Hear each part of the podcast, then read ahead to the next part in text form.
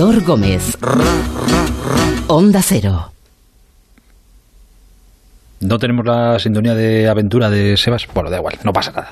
A Sebas le tenemos igualmente. Bueno, como cada lunes, el ratito de, aventura, claro, para que haya historias que contar, para que Sebas tenga algo que contarnos, tenemos que darle de vez en cuando tiempo para que se mueva y vuele el hombre eh, libre. Y esta noche lo tenemos en el Pirineo Aragonés, creo. Sebas, buenas noches. Hola, buenas noches. Sí, pero últimamente me soltaba ir muy poco. Claro, claro, por eso ahora te damos esta licencia para que puedas ir para, allá. Oye, ¿te has encontrado, eh, estás en, en el Valle de Odessa, puede ser? Sí, bueno, ayer estábamos en el Valle de Odessa y estoy en, ahora mismo en Jaca, que es un lugar magnífico desde el que te puedes mover prácticamente por todo el Pirineo. Eh, ¿Te has encontrado más gente en la montaña estos días que en años anteriores? Yo creo, yo creo que está bien, que está animado. He paseado, bueno, primero debería decir, eh, la percepción que yo tengo, no, no sé si la mía puede ser una visión muy objetiva, habida cuenta que, como decía mi madre, siempre me gustaba meterme en líos, ¿no? Pero yo la percepción que tengo es de absoluta normalidad. En Jaca, que, que ahora estamos en temporada veraniega y que buena parte de la gente que trabaja en Jaca se está jugando pues la temporada turística.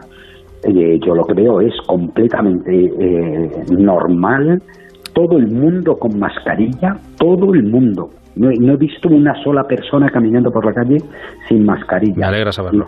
en todos los lugares en los que entras tienes que guardar la distancia de seguridad. Tienes gel para que te laves las manos y hay distancia entre la gente. Es decir, yo creo que, eso está muy bien y una vez dicho eso, aquí se viene a disfrutar de la naturaleza. Y la naturaleza que tenemos aquí enfrente es grandiosa. Eh, por eso ayer que vino un amigo mío y, muy buen amigo de, de campamento desde niños, me dijo, no conozco este sitio, me gustaría que me enseñaras un sitio bonito y le llevé al Valle de Ordesa y quedó el hombre conmocionado. Es uno, es, ya sabéis, el primer parque nacional que, se hace en España, junto con el de Covadonga, el de de Europa. Lo hace por un personaje, lo hace un personaje absolutamente excepcional y en la historia de España, don Pedro de, de Pidal, marqués de Villaviciosa de Asturias, que gracias a su empeño logra sacar los dos parques, los dos primeros parques nacionales en España, que van a ser de montaña, el de Covadonga, que es el, el parque de Picor de Europa, y el de Valle de Ordesa y Monte Perdido, que es sin lugar a dudas la joya de, de la corona de toda esta zona en la que estamos. Eh, Sebas, si te, es que claro, hay, hay mucha gente que, dada la, la situación que estamos atravesando, eh, que era muy de playa, de irse a, pues eso, a la, playa, al, mar, tirando al mar, y este año por la situación han decidido apostar por el turismo pues más rural, el turismo de, interior. Eh, si, que, igualmente hay que tener cuidado y respetar todas las medidas de, seguridad, ¿eh? no estar en la playa o estar en la montaña con menos gente, bueno, igualmente hay que respetar las, las medidas.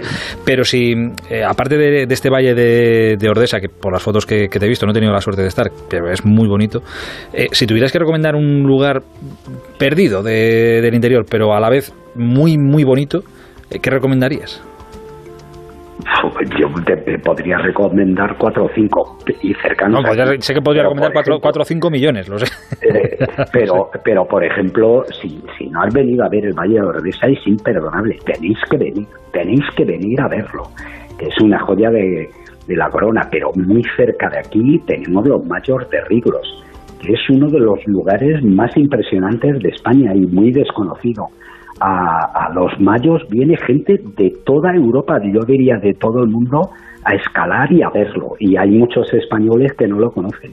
Y a mí me parece que es una oportunidad única esto que estabas diciendo, ¿no? Hoy vamos, este año vamos a hacer un verano un poco más raro, el verano se puede estirar en estas montañas hasta bien metidos octubre, es decir, que hay muchas posibilidades y no nunca hay que olvidar que cuando vienes a la montaña estás en la gran naturaleza.